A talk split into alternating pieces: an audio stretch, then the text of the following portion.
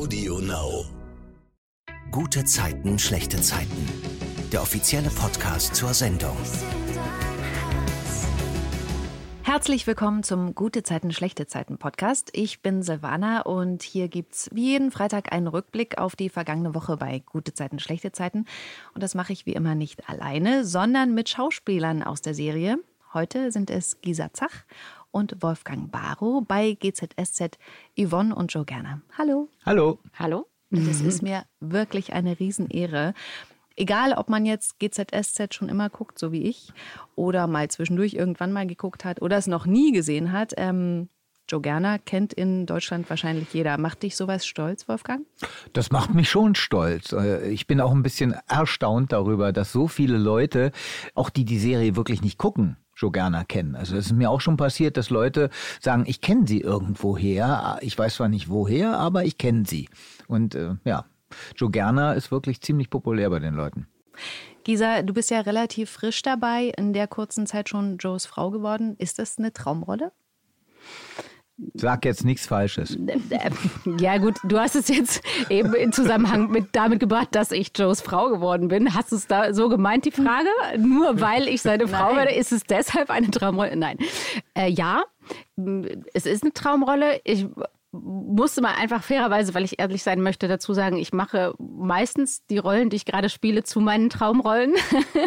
aber, ähm, aber ist es tatsächlich, ja, ist es, äh, weil ich so eine Figur wie die Yvonne bis dahin auch noch nicht gespielt habe und die wirklich unfassbar viel Freude macht. Ja.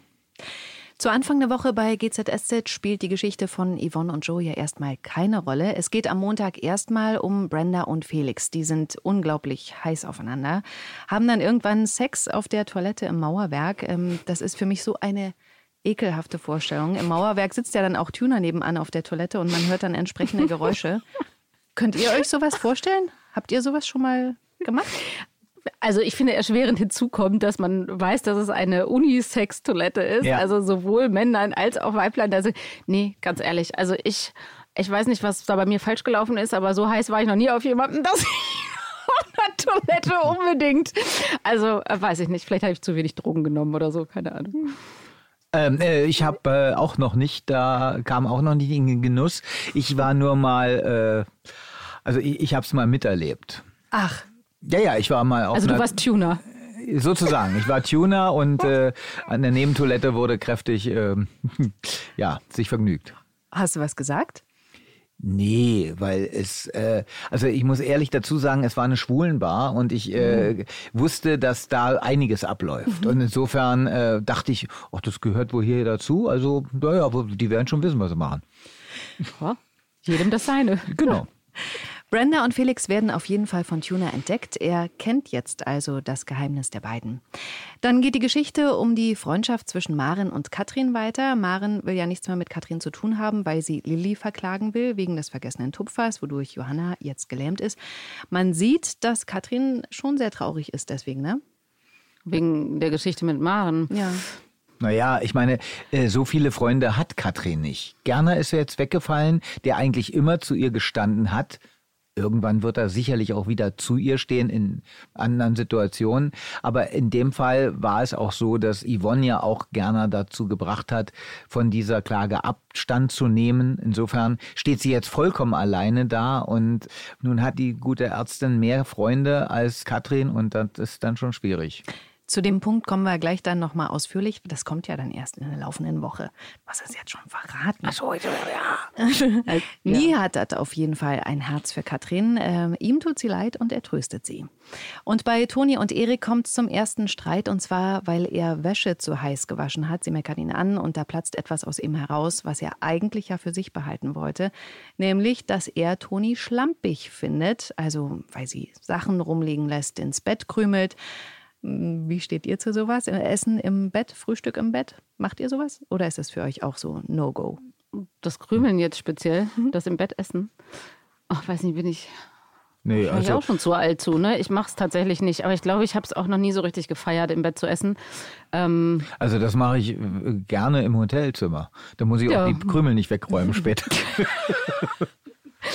nee, aber ich fand es auf jeden Fall sehr niedlich, dass das deren erster Konflikt ist, wo man ja auch so sagt, ja, so richtig ernsthaft ist der Konflikt auch nicht und deshalb macht es den irgendwie so charmant, weil es ist zwar, ja, ist halt ein Konflikt, der erst entsteht, wenn man zusammenlebt, aber äh, man hat immer die ganze Zeit so ein Grinsen im Gesicht, finde ich, weil man, weil man sagt, ja, also vor allem vielleicht auch, wenn man ein bisschen älter ist, äh, so wie ich, dann denkt so, ja, ist halt, ist halt so. Also irgendwas ist halt immer. ist Deswegen sollte man warten mit dem Zusammenziehen. Wieso? Ja, dann das mit dem Krümeln, das Problem kommt ja trotzdem. Ja, wieso? Also, das ist ja dann dein Bett, wo du reinkrümelst. Nein, ich meine, wenn du irgendwann zusammenziehst, hast du ja das Krümelproblem trotzdem. Das Vielleicht. Ja. Also, oder du, du machst vorher diese Liste. Und hier in dem Fall hatte ja Erik quasi keine andere Wahl. Der hat ja keine Wohnung gefunden wegen seiner kriminellen Vergangenheit. Ja, ja. ja gut. Ja. In der Folge am Dienstag geht es mit dem Streit zwischen Erik und Toni weiter. Das ist meine Lieblingsszene diese Woche. Seit wann bist du so verdammt pingelig? Du könntest aber auch mal die Geschirrspüler ausräumen. Ich soll mehr Hausfrau sein, ist es das? So ein Quatsch. Was denn dann? Der kommt vom Knast. Da macht jeder seins und achtet darauf, dass er einen anderen nicht auf den Sack geht, weil sonst Stress. Okay, unsere Beziehung ist wie Knast und nicht stresst sich sonst noch was? Was nie? Was denn? Hm? Raus damit. Sag's der Schlampe. Ich finde das so lustig, wie sie alles falsch versteht. Unsere Beziehung ist wie Knast. Ja, das ist so süß, finde ich, weil das wird ja auch beschrieben, beziehungsweise Erik äh, spricht da ja auch mit, mit Shirin drüber und wiederum Toni dann auch mit ihrer Mama, dass sie sich halt einfach noch nie gestritten haben, ja. Also, dass sie halt, ja, immer einer Meinung waren und alles war toll und alles verliebt und irgendwann äh, platzt halt die erste Bombe, egal ob wegen Krümeln oder wegen Wäsche oder wegen irgendwas anderem. Und das ist halt irgendwie, ja, ich finde es halt einfach total niedlich. Weil das ist ja so meistens der Alltag der genau. dann hm. die Liebe ein bisschen senkt. Aber süß ist eben auch, wie Erik dann ein Weihnachtsgeschenk für Toni sucht, schlägt es sich dann aber aus dem Kopf, ihr eine Handtasche zu kaufen, weil sie eben nicht so ist sagte mhm. Emily auch, mhm. damit Toni dann auch nicht denkt, dass sie sich verändern muss mhm. für ihn. Wie sieht es bei euch aus mit Weihnachtsgeschenken? Habt ihr schon alle? Habt ihr irgendwie einen ultimativen Geheimtipp, was immer geht? Ja, wir haben es zum Glück abgeschafft. Also jetzt, wenn wir es auf Beziehungen beziehen, wir schenken uns nicht zu Weihnachten. Ich finde das super. Wir schenken uns einfach dann Sachen, wenn uns was einfällt. So handhaben wir das eigentlich auch mit Geburtstagen. Und ich habe zum Glück, also für mich ist das toll. Ich schenke halt wahnsinnig gerne, aber ich schenke das total ungern auf Termin. Und wir haben in der Familie einfach so eine Abmachung getroffen, dass die Kinder halt noch was kriegen. Nun sind die bei mir auch alle schon relativ groß, so in der äh, großen Familie. Aber die Erwachsenen schenken sich nichts und ich finde das wahnsinnig entspannt. Und wenn ich Bock habe, dann doch einem was zu schenken, dann nehme ich mir auch das Recht raus und habe dann kein schlechtes Gewissen, nicht allen was schenken zu müssen. Und das finde ich eine super tolle Regelung. ja. ja, bei uns ist es noch sehr traditionell, obwohl dieses Jahr wird es wahrscheinlich was anderes werden. Äh, da wird das wahrscheinlich dann auch sehr, sehr reduziert ausfallen, wenn vielleicht sogar Gutscheine. Ja. Apropos. nee, Gutscheine finde ich furchtbar. Ja. Die verfallen auch immer. Toni und Erik machen dann schließlich ab, eine Liste zu erstellen von dem, was sie an dem anderen mögen. Dann fällt den beiden aber nichts ein und deswegen stehen da am Ende Sachen wie Du kochst zu gut und ich liebe dich. Oh, ich finde das so niedlich. Erik hat dann für Weihnachten eine Blockhütte organisiert für die beiden. John hat nach wie vor enorm an dem Überfall zu knabbern. Er und Shirin wurden ja im Mauerwerk zusammengeschlagen. John ist wütend, dass die Polizei jetzt die Ermittlungen eingestellt hat. So früh, dass ja noch nicht mal seine ganzen blauen Flecken weg sind und die Veilchen im Gesicht. Leon überredet ihn, äh, mit zum Boxen zu kommen damit er dort seine Aggression rauslassen kann. Das macht er dann auch. Und als er wieder umgezogen aus der Kabine kommt nach dem Boxen, sieht er Lars, von dem er ja glaubt, dass er für den brutalen Überfall verantwortlich ist. Und er geht ihm dann an die Gurke mit den Worten, ich bring dich um. Ist sowas nachvollziehbar für euch? Also ich finde das emotional nachvollziehbar. Ich habe mich trotzdem, also als ich das gesehen habe, habe ich gedacht, ich glaube, ich würde das nie tun. Also ich hätte, glaube ich, zu viel Schiss wahrscheinlich auch. Ich finde es emotional, also dieses Gefühl zu haben, das zu denken, jemanden umbringen zu wollen, weil er einfach so im Unrecht, also so Sachen tut, die einfach so schrecklich sind. Aber ich glaube, ich würde, ja, ich bin mehr so, Shirins, glaube ich, die Variante würde ich eher wählen, zu sagen, was es bringt jetzt auch nichts, wenn ich, also vielleicht ist das das Testosteron oder keine Ahnung, was da anders tickt. Ich, ich also ich würde es nicht äh, machen. Ich, ich würde es auch nicht machen, aber also ich könnte mir keine Situation vorstellen, wo ich so wütend auf jemanden bin, dass ich ihn umbringen würde. Und selbst wenn, wäre der Tod für mich keine Lösung. Viel zu einfach. Ja, ich finde, dass man halt bei John so krass sieht, der ist so überfordert mit dieser Verzweiflung, die er hat und dieser, diesem Unrecht, was ihm und vor allem auch seiner Frau passiert ist. Ne? Das finde ich, das zeigt das halt so doll. Der hat gar keinen anderen Zugriff auf irgendeine andere Lösung, als irgendwie sich zu wehren. Also es kommt, geht ja dann auch noch weiter. Also mhm. mit. Ja, das geht weiter. Den da kommen wir gleich nochmal zu. Brenda und Felix versuchen Tuna zu überzeugen, niemandem etwas von ihrem Techtelmechtel zu sagen. Felix äh, bietet ihm sogar an, als Partner einzusteigen bei den Upcycling Buddies. Das lehnt Tuna natürlich kategorisch ab. Ähm, Hätte ich auch gemacht. Was jetzt? Als Tuner oder als Felix? Als Tuner natürlich. Mhm. Diesen Ganoven da. Ja. Nein. So hat Tuner ja auch schon das Vereinsheim verloren. Also Richtig. da hat er dazugelernt. In der Folge am Mittwoch bauen Felix und Tuna eins der Regalsysteme in Felix Büro zusammen. Robert hat das nämlich zufällig ausgerechnet bei den Upcycling Buddies bestellt. Tuna macht dort dann nochmal klar, er ist nicht käuflich und dass er die Info zu Brenda und Felix für sich behält, das verspricht er ihm nicht. Und dann gibt es noch die Szene, wie Brenda abends aus ihrem Dachgeschoss zu Felix in die Wohnung runterkommt im Negligé. Also ein Spielchen vom Feinsten. Die beiden haben dann natürlich auch Sex. Was? Was? Ja, gibt's auch in dieser Serie. ja. Dann kommt in der Folge endlich Yvonne wieder aus Australien zurück. Sie hat ja ihren Sohn da besucht, ne? Juhu. Gisa, was war denn da im echten Leben los? Im echten Leben kann ich was dazu sagen. Es ist leider wahnsinnig traurig, wenn ihr das wirklich wissen wollt. Äh, also ich hatte eigentlich Urlaub, aber es ist leider, ich hatte dann auch wieder kein, es ist wirklich was wahnsinnig Dramatisches passiert. Also, Willst du es erzählen? Oder? Ich habe eine Freundin verloren, ja. Meine, oh. Eine meiner besten Freundinnen ist gestorben. Und ähm, ja, das ist vielleicht äh, tatsächlich insofern interessant, auch für, für, für Zuschauer sowas mal zu hören, weil man natürlich, also geschrieben ist ein Urlaub in Australien und was so wirklich bei den privaten Schauspielern sozusagen dann passiert im Leben, das kann halt ja alles Mögliche sein. In dem Fall war das bei mir leider sehr, sehr traurig und ähm, ja, nichtsdestotrotz kommt man halt wieder und dann äh, muss man funktionieren. Also das ist ja auch normal. Also das ist mein Job, aber es ist ja natürlich das echte Leben äh, spielt dann halt ganz ganz andere Geschichten, die äh, manchmal nicht weniger dramatisch sind. Ja, insofern ja. Gerner holt Yvonne jedenfalls vom Flughafen ab und erzählt ihr, was mit Johanna los ist, Wolfgang.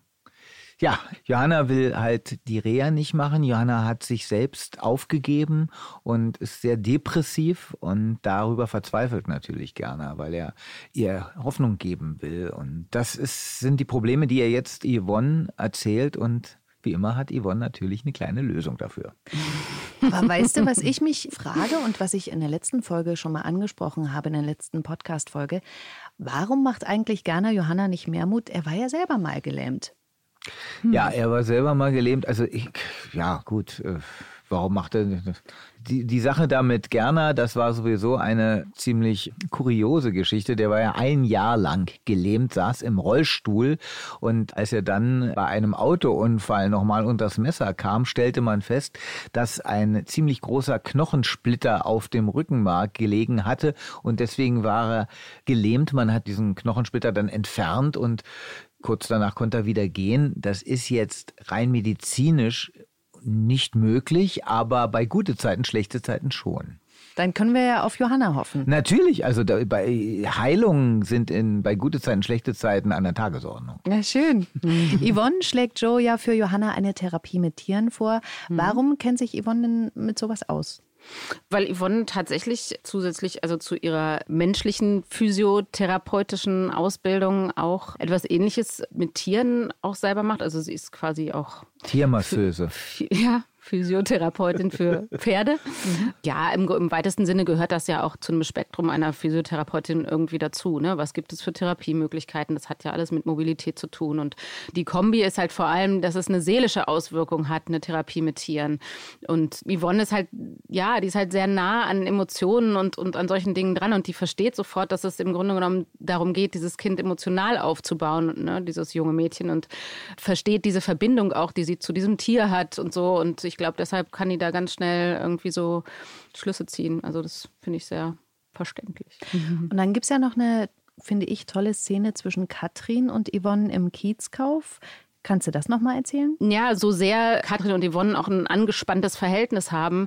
Yvonne kann natürlich trotzdem nachvollziehen, wie es Katrin geht. Einfach äh, aus der Situation, dass sie eine Mutter ist, die ein krankes Kind hat. Das ist ja bei Yvonne gar nicht so lange her mit Laura, dass sie in einer ähnlichen Situation war. Und ich finde es schön und finde das auch richtig, also auch privat, dass selbst wenn man sonst Differenzen hat und vielleicht nicht so sehr ähnlich tickt, dass wenn es halt drauf ankommt, man trotzdem seine Hilfe anbietet. Und sie fragt halt da im Kiezekauf sie wirklich ehrlich nochmal, wie geht's dir eigentlich?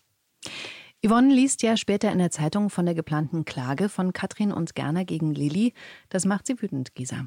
Ja, da hat sie eine ganz klare Haltung. Ne? Also es ist für sie ein absolutes No-Go. Also jemanden zu verklagen, der definitiv nicht alleine schuld ist an einer Situation und vor allem ja einfach nur einen Mensch, in Anführungsstrichen nur, zwar einen gravierenden, also mit folgenschweren, aber einen Fehler gemacht hat. So, und da hat sie halt eine ganz klare Haltung zu. Finde ich übrigens privat auch, auch nachvollziehbar. Ich, würde es auch nicht machen. Ich finde es einfach scheiße. Also jemanden zu verklagen, weil er einen Fehler gemacht hat, ja, zumindest wenn er den auch einsieht und ihm das leid tut. Wolfgang Joe reagiert da wie? Naja, er reagiert erstmal in der Form sachlich, indem er sagt, also es geht ihm weniger darum, dass Lilly einen Fehler gemacht hat, sondern dass sie eben Material, Beweismaterial hat verschwinden lassen, um von ihrem Fehler abzulenken. Und das verurteilt er. Und letztendlich ist es dann so, dass er auch zu Yvonne sagt, misch dich da bitte nicht ein, es geht hier um meine Tochter. Und das kann ich auch irgendwo nachvollziehen, wobei Ihr Standpunkt natürlich auch nachvollziehbar ist. Also für mich als, als Zuschauer. In der Folge geht es dann auch noch um John, der Lars im Boxclub ja angegriffen hat. Leon geht dazwischen und redet auf ihn ein, für so einen doch bitte nicht in den Knast zu gehen. John wird aber die Geister in seinem Kopf nicht los. Er ist ähm, wütend, dass er so machtlos ist.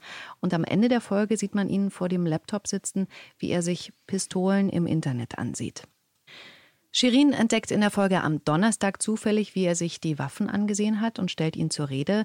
John sagt, dass er nicht nur sie schützen können will, sondern eben am Ende auch sich. Shirin fleht ihn dann an, sowas zu lassen, weil sie nicht nochmal einen Mann im Gefängnis besuchen will. Erik ist ja ihr Ex-Mann, der saß ja jahrelang. Bei Yvonne und Joe wird auch weiter gestritten. Gisa, sie ist verletzt wegen dieser Aussage. Das ist meine Tochter. Ja, sie ist zwar verletzt, aber ich finde, also ja, sowas sitzt natürlich, das ist meine Tochter und da kann man auch sagen, irgendwie, ja, schön, aber wenn wir zusammen sind oder verheiratet sind, wäre es schon auch ganz schön, wenn wir irgendwie Entscheidungen zusammentreffen und du mich nicht plötzlich dann, wenn es dir gerade passt, irgendwie sagst, ach nee, das ist jetzt doch mein Thema. Also ich finde es aber auch, ja, das ist eine Schwierigkeit, die man in so Patchwork-Situationen halt einfach hat. Das ist total schwer. Das ist immer genau so diese Schneide, wo es dann wieder wo es manchmal kompliziert wird. Aber ich finde, dass die erst beide eigentlich ziemlich cool, ziemlich erwachsen dann irgendwie lösen. Also mit immer mit so einem Fünkchen an Humor dann doch. Also die ist zwar erstmal ein bisschen pikiert und schläft ja dann auch auf dem Sofa, was sie vorher irgendwie noch nie getan hat. Aber in dieser Autofahrt, die dann folgt, das hättest du jetzt wahrscheinlich eh noch gesagt und so, dann sind sie das mag ich irgendwie so an deren Beziehung, weil die ist zwar, die können sich halt streiten, aber die, die sind halt auch erwachsen genug, um dann zu sagen, okay, was ist jetzt wichtig? Wichtig ist, dass wir jetzt für Johanna da sind, so, ne, um es mal kurz zu fassen. So. Und das, äh, das mag ich irgendwie total. Im Reitstall will ja Johanna erstmal nichts mit ihrem Pferd zu tun haben, Wolfgang. Genau. Sie will mit dem Pferd nichts zu tun haben und dann kommt aber das Pferd auf sie zu und erkennt Johanna und beschnuppert sie und, und so weiter. Und dann merkt sie doch, dass sie es will und steigt auf das Pferd auf und dann ist wieder die Welt erstmal für diesen Moment gerettet. Mhm. Yvonne macht ja dann auch noch ein Foto von der glücklichen Johanna auf dem Pferd. Was sind denn das eigentlich für Handys? Funktionieren die wirklich? Kann man damit Fotos machen? Ja, klar. Sind echte Handys. Ja, klar. Also man könnte damit auch wirklich telefonieren. Das tun mhm. wir jetzt nicht so häufig, aber auch das kann man machen. Also man kann auch eine wirkliche Verbindung herstellen, um ein wirkliches Telefonat zu führen. Ne? Also in manchen Szenen wird es gemacht, weil es einfacher ist, wenn man wirklich den anderen Menschen auch am Apparat quasi sprechen hört. Im Außendreh vor allem, im Studio kann man das ganz gut einlesen, aber im Außendreh wird es manchmal gemacht, dass wirklich angerufen wird, damit nicht einer von gegenüber von der Straße den Text einlesen muss, von der anderen Person sozusagen. Das, das geht. Und natürlich, die können auch wirklich Fotos machen, ja. Nur der Alkohol ist nicht echt. Ach so. Joe bedankt sich dann bei Yvonne. Johanna erklärt sich bereit, die Reha anzufangen. Und dann geht Joe wirklich zu Katrin, das hattest du ja vorhin angesprochen, und Ja. äh, sagt ihr was? Er sagt ihr, dass es jetzt wichtiger ist, sich um Johanna zu kümmern, als die blinde Wut auf Lilly äh, zu übertragen, weil es unterm Strich ja auch gar nichts bringt, sie da vor den Kadi zu zerren, sondern es geht in erster Linie wirklich um Johanna. Und der muss man in erster Linie ja. helfen. Ja. Also Yvonne. ja. Und wisst ihr was? Das hat mich total überrascht, als ich die Folge gesehen habe. Ich hätte nie gedacht, dass Yvonne so einen guten Einfluss hat auf Joe, dass er sich ihr anschließt, dieser Meinung, und dieses Thema, ich ziehe sie vor Gericht, fallen lässt. Ja, der Joe ist ja eigentlich, der ist ja nicht so ein ganz schlimmer. Also der ist halt nur manchmal so ein bisschen verblendet. Der geht es manchmal mit ihm durch. Und dann, Also, ähm, also auf gewissen, zumindest auf, auf den privaten Ebenen finde ich das. Also beruflich mir egal, da kannst du auch weiter, der, oder kann der Joe, wird der auch weiter ein harter Knochen sein, aber ich glaube, so Ja. privat ist er halt manchmal so, weißt du, wie, wie das ist, wenn man so jahrelang immer so, so ähnlich reagiert, weil man halt so ist und, und dann kommt ein neuer Mensch ins Leben und zeigt einem erstmal, dass man Sachen vielleicht auch einfach kurz mal anders angucken kann und dann Ihr guckt mich alle so an, als ob ihr das irgendwie überhaupt gar nicht wisst, wovon ich rede. Soll ich nochmal anfangen oder habt ihr es irgendwie einigermaßen? Versteht es irgendjemand von den Zuschauern? Also, wie gesagt, ja, wenn ein neuer Mensch kommt, dass man einfach nochmal anders über die Sachen nachdenkt, die man tut. Oder zumindest braucht man auch einen Mensch, der das, der einen darauf so, so an. ja, man sollte seine Blickwinkel immer mal verändern. Ja, so. Ich will dich ja gar nicht verändern. Also den Joe. Die Yvonne will den Joe ja gar nicht verändern. Also ich auch den Wolfgang nicht. Emily hat Plätzchen gebacken, zuckerfrei. Keiner mag's und ich finde das so lustig, wie sich das durch die Szenen zieht, wie jeder mal von diesen Plätzchen da probiert und alle ein Gesicht ziehen. Toll. Emily verteilt dann an ihre Brüder und an ihren Freund Paul so To-Do-Listen für Weihnachten. Paul und Alexander sprechen über die typischen Herausforderungen von Familien. Wo feiert man Weihnachten? Alexander überredet Paul dann bei ihnen zu feiern. Das macht er ihm besonders schmackhaft mit der Aussicht auf Ente mit Klößen, die Leon dann kochen wird. Esst ihr zu Weihnachten auch sowas oder seid ihr eher die Kartoffelsalat-Fraktion oder ganz was anderes? Kommt bis drauf an, was du mit Weihnachten meinst. Meinst du nur Heiligabend? Meinst du den ersten Feiertag, den zweiten? Kannst mir alles erzählen. Nee, wir haben das große Glück, dass wir eine Familie haben, wo alle wahnsinnig gerne kochen und alle immer was mitbringen. Also jeder kocht was und bringt was mit und wir sitzen dann an einer Riesentafel und das so, dass nicht immer nur einer kommen muss und wir essen alle total gerne und manche sind auch Vegetarier und manche nicht, manche sind Veganer und manche essen Fleisch und das ist irgendwie unproblematisch, also ein bisschen anders, als es bei GZSZ zugespitzt wird sozusagen. Aber es Ja. gibt nicht äh, so festgelegt Nein, eben. Okay. nee, nee, das haben wir nicht. Wie ist bei dir? Heiligabend wird meistens Raclette gegessen. Mhm. Und entweder am ersten oder am zweiten Feiertag ist dann die obligatorische Gans dran. Aber. Wer ja. macht die? Du? Äh, nee, nee, denn die macht meine Frau. Ich bin nicht so ein Gänsefreak. Meine Frau mag die. Emily schnauzt Paul dann dafür an, dass er mit Alexander feiern will. Sie hat ja als Überraschung für ihn äh, La Gomera, also Kanarische Inseln, gebucht. Das will Paul aber gar nicht. Sie streiten und beschließen dann, feiern wir eben getrennt. In der Freitagsfolge streiten Emily und Paul weiter. Du planst, ohne das mit mir abzusprechen. Du doch auch! Philipp, Baum besorgen. Paul mit Kate Gedicht üben. Du hast nie gefragt, ob wir überhaupt Bock haben auf dein Weihnachten. Philipp, John und ich feiern immer so. Du bestimmst und deine Brüder springen, weil sie Schiss haben, dass du ihnen sonst das ganze Fest versaust. Ich bestimme nicht. Ich, Ich organisiere. organisiere. Du bist ein Weihnachtsdiktator. Das ist so lustig. Weihnachtsdiktator habe ich noch nie gehört. Ja, so geil. Ich fand's Hammer. Super. Emily dampft schließlich ab. Sie heult sich dann bei Philipp aus, Paul bei Tuna. Und offensichtlich geben ihnen die Gespräche zu denken, denn letzten Endes kommen Paul und Emily wieder zu Hause zusammen und sind sich einig, nicht ohne einander Weihnachten feiern zu wollen. Schließlich äh, wird dann sowieso alles hinfällig, weil Alexander absagt, weil er jetzt doch mit Maren wegfahren will über Weihnachten. Pauls Vater sagt ab und Pauls Mutter dann auch. Also eigentlich wäre der Streit gar nicht nötig gewesen. Was denkt ihr? Was ist das beste Rezept für Weihnachten ohne Streit? Nicht so viele Pläne machen wie Emily vielleicht. Ja. Also so Listen verteilen, das ist schon mal nicht so. Oder in ein fremdes Land fahren. Ich glaube, Streit liegt ganz oft an Erwartungen, ne? die man so hat und die dann nicht erfüllt werden. Ja. Ich finde es halt so schön erzählt, dass die Bedürfnisse und die Wünsche auch oft so unterschiedlich sind an Weihnachten so und dass man halt echt gut Kompromisse eingehen muss. Also das gibt es bei uns auch, also in der Partnerschaft und in der Familie, dass die Wünsche unterschiedlich sind einfach. Ne? Und einer muss halt nachgeben. Und da ist Emily jetzt nicht so das Vorbild. Ich verzichte freiwillig, so als Figur. Bei Katrin und Gerner fliegen dann auch in der Folge noch die Fetzen, weil er eben ja nicht mehr gegen Lilly klagen will. Wie abfällig sie dann immer sprechen kann, wenn sie Leute nicht leiden mag. Wolfgang, erzähl mal, was sagt sie über Yvonne? Sie nennt sie ja normalerweise deine Masseuse. Sie macht die Leute dann auch runter. Vielleicht hat das damit zu tun, dass sie selber aus sehr einfachen Verhältnissen kommt und sich nach oben gearbeitet hat. Und dann guckt sie eben von einem ganz anderen Standpunkt auf andere Leute und macht die dann noch mehr runter. Katrin gibt nicht auf. Sie versucht, einen Anwalt zu finden, der das für sie durchzieht, findet dann aber leider keinen. Nihat sagt ihr dann zu, dass er das für sie machen will. Der hatte ja mal ein Jurastudium angefangen, aber abgebrochen. Der kniet sich jetzt in den Fall richtig rein und Katrin fühlt sich verstanden. Oder was sagt ihr? Also das ist so, glaube ich, auch ein bisschen der Strohhalm weil so viele Leute, wie gesagt, gibt es ja nicht, die sich äh, mit Katrin jetzt verbrüdern. Also er ist der Einzige, der überbleibt äh, gerade so, ne? Also genau, in jeglicher ja. Hinsicht. Also Dabei ist der ja eigentlich schuld an der ganzen Geschichte. Hätte er sich nicht Stimmt. mit Katrin eingelassen. Naja, da gehören Johanna, ja immer zwei dazu, ne? Aber dann wäre Johanna nicht von dem Auto angefahren worden. Genau. Ja, aber da gehören auch zwei dazu. Also ich meine. Ja, der Autofahrer und Johanna, Katrin aber trotzdem. Hat auch mitgemacht. Das Schlimmste jedenfalls, Katrin und Nihat küssen sich. Also ich finde das schlimm, weil ich dachte ja eigentlich, dass Nihat dann mit Sunny und... Ja, aber das sieht man ja schon. Das Herz schlägt halt für Katrin, ne? Ist halt so. Der würde ja alles für die tun, ne? wie, wie man sieht. Ja, aber wo die Liebe hinfällt, warum soll er sich nicht in Katrin verlieben?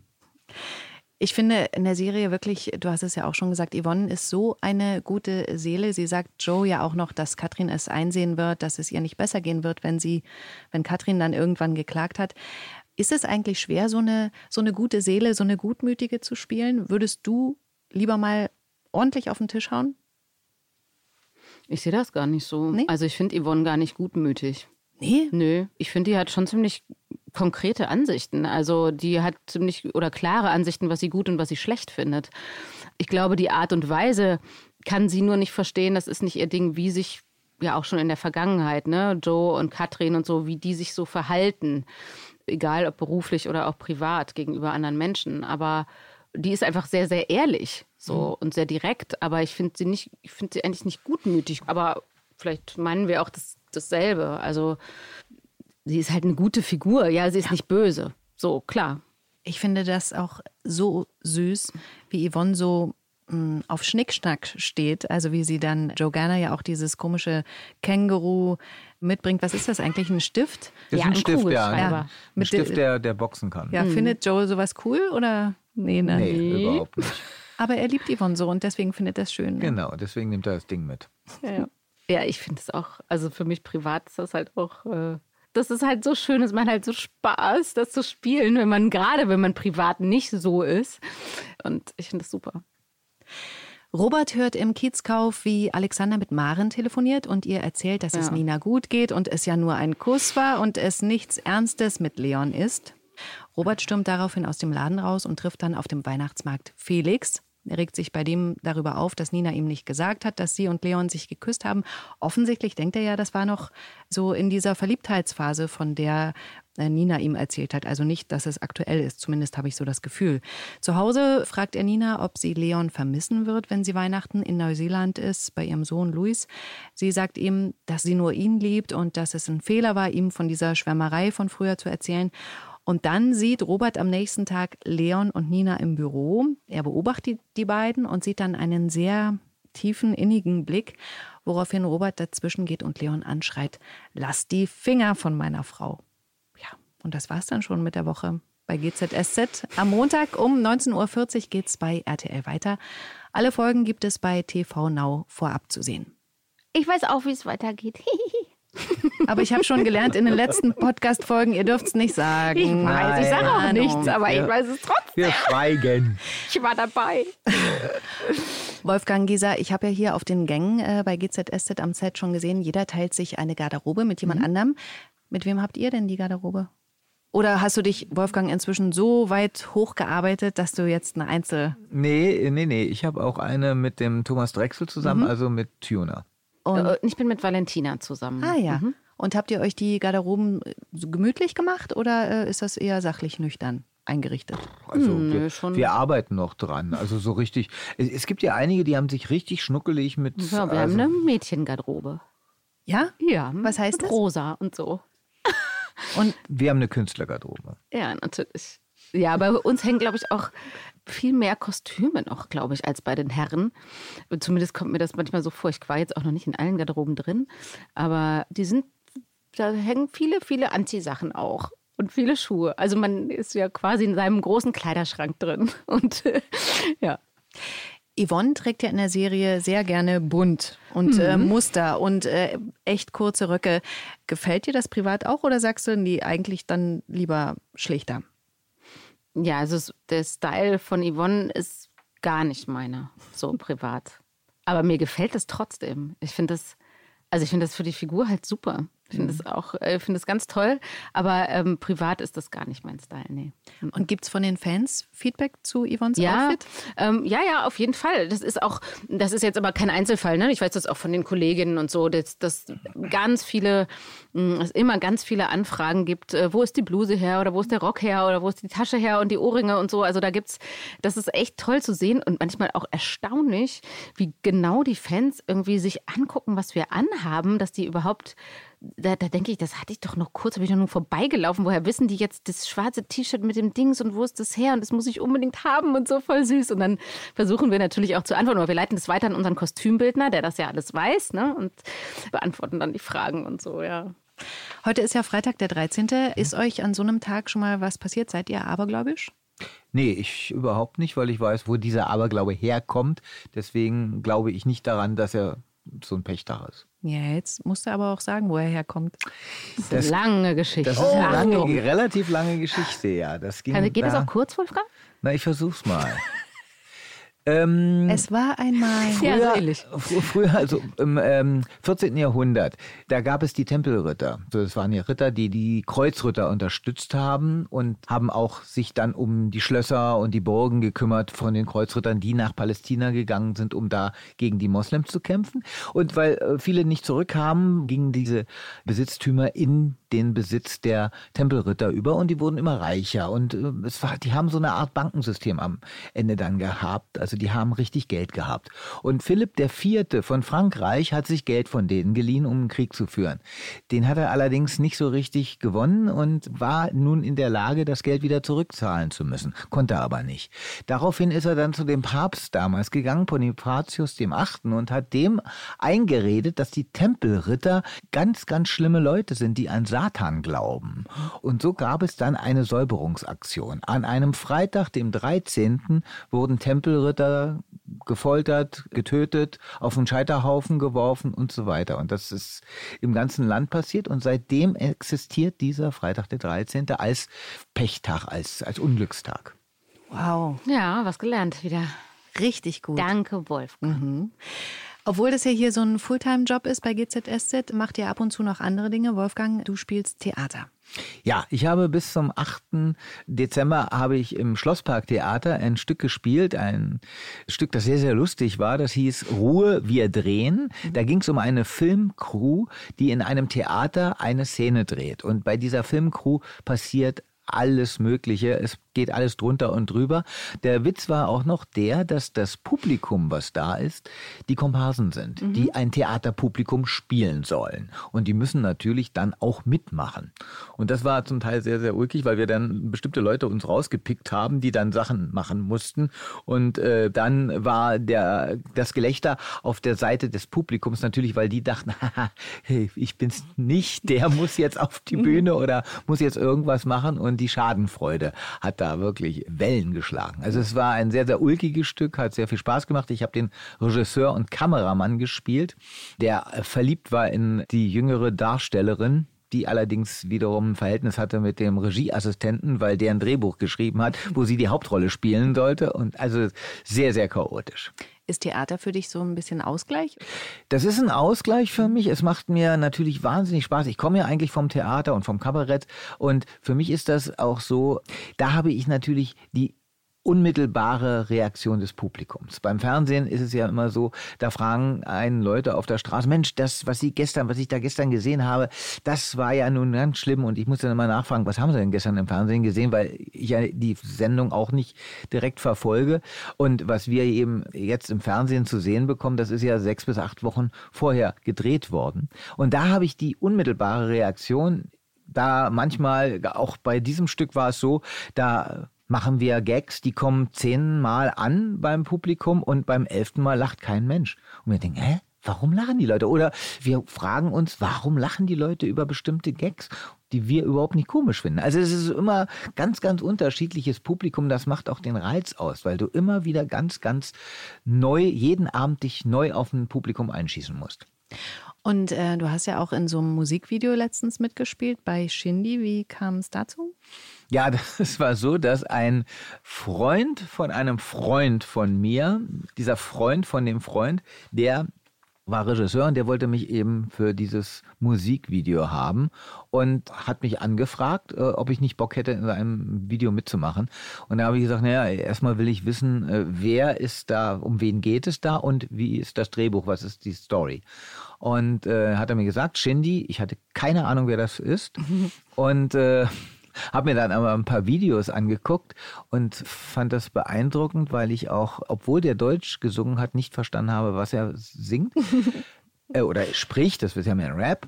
Also das liegt aber daran, wenn man sich mit dieser ganzen Szene nicht auskennt. Hm. Shindy ist jemand, der redet sozusagen in Andeutungen. Also die Fans, die wissen genau, was der sagt. Aber für jemanden, der da nicht in dieser Dramatik drin ist, hat da keine Ahnung. Aber mich faszinierte vor allen Dingen, ich fand das Drehbuch witzig, ja, wo ich da einen Vater spiele, der seinem Sohn verbietet, sich das neueste Musikvideo von Shindy nachts auf dem Computer anzusehen, weil der am nächsten Tag in die Schule muss und mhm. so weiter. Der Junge schließt dann sein Zimmer ab, hört sich das äh, Musikvideo an, lau volle Lautstärke, der Vater ist genervt und dann klingelt's, nachdem das Video zu Ende ist, an der Tür und er geht an die Tür und da steht Shindy mit zwei Mädels äh, und sagt, ey, wissen Sie, wie spät es ist? Wir müssen schlafen und so weiter. Also fand ich ganz witzig, diese Geschichte. Und dann durch die Zusammenarbeit mit Shindy habe ich dann so ein bisschen reingerochen in diese Rap-Szene und habe dann auch erfahren, worüber der singt, ja, ah. also und welche Andeutungen er macht, was der Hintergrund ist. Mhm. Und das finde ich ganz witzig. Gisa, ich habe bei dir im Instagram-Account gesehen, du machst offensichtlich gern Sport. Ist das dein Ausgleich oder ist das eher so ein Muss? Nee, ich mache wirklich sehr gerne Sport. Ich glaube aber nicht, nicht so fanatisch. Also ich, ich mache das, ich, ja, ich nehme mir da die Freiheit auch raus, das wirklich zu machen, wenn ich da Lust drauf habe ja, ein bisschen müssen muss man schon auch, wenn man vor der Kamera steht und über 40 ist. Ähm, und ähm, nee, aber ich mache das gerne. Ja, ich gehe laufen und ähm, ja, reiten tue ich jetzt im Moment nicht mehr so viel leider, weil ja, das ein ähm, Gefahrensport ist sozusagen, mhm. den man auch so äh, jetzt so parallel zum Drehen eigentlich gar nicht so gut ausüben kann und sollte. Und ja, gehe bouldern ab und zu und jetzt auch nicht extrem, ne? Aber ich poste das dann immer extra, ne? Ja. weil ich so stolz bin, dass ich wieder laufen war. Das ist ja auch eine Art der Motivation. ja, absolut. Für einen selbst auch. Jetzt hast du es schon mehrmals angesprochen, jetzt muss ich dich danach nochmal fragen. Mhm. Ist Alter für dich ein Thema? Weil ich das so oft sage. Habe ich das mhm. heute oft gesagt? Ja. Warum? Drei oder mhm. viermal.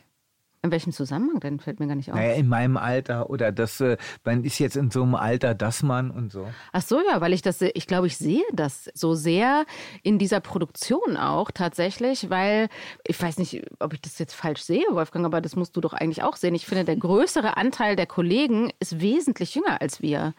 Naja, und das wesentlich, ist wesentlich, also sie doch, sind jünger. Wesentlich. Maren, äh, also, äh, gut, ja. also, also es gibt genau Eva. zwei Kolleginnen, die ungefähr in meinem Alter sind. Alle anderen sind wesentlich jünger. Und auch das Ensemble ist ein relativ junges. Also das muss man schon so sagen. Oder ich glaube jetzt nicht, dass es dass es ein verqueres Bild ist. Aber ähm, ja, und ich glaube, deshalb fällt mir das hier besonders auf. Mhm. Das ist mir tatsächlich in anderen ähm, Produktionen, Gruppierungen nicht so aufgefallen. Und vielleicht deshalb so eine häufige Bezugnahme tatsächlich darauf, ja.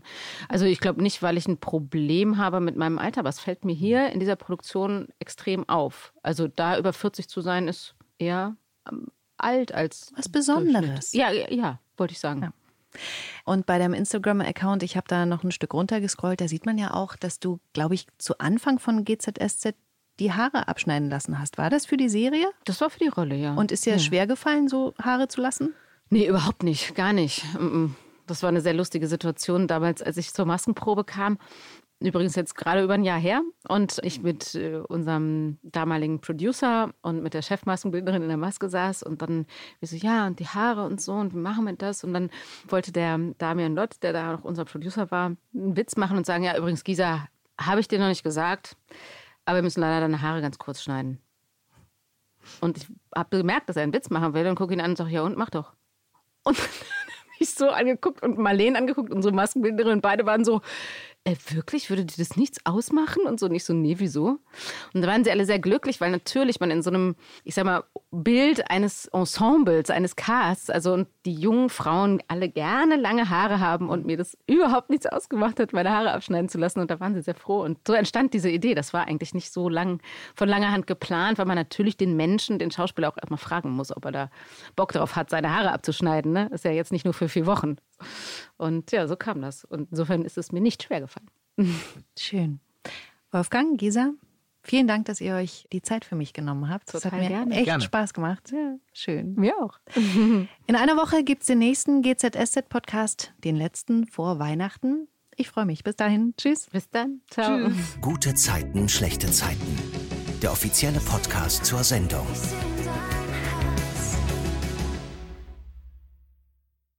Sie hörten einen RTL-Podcast.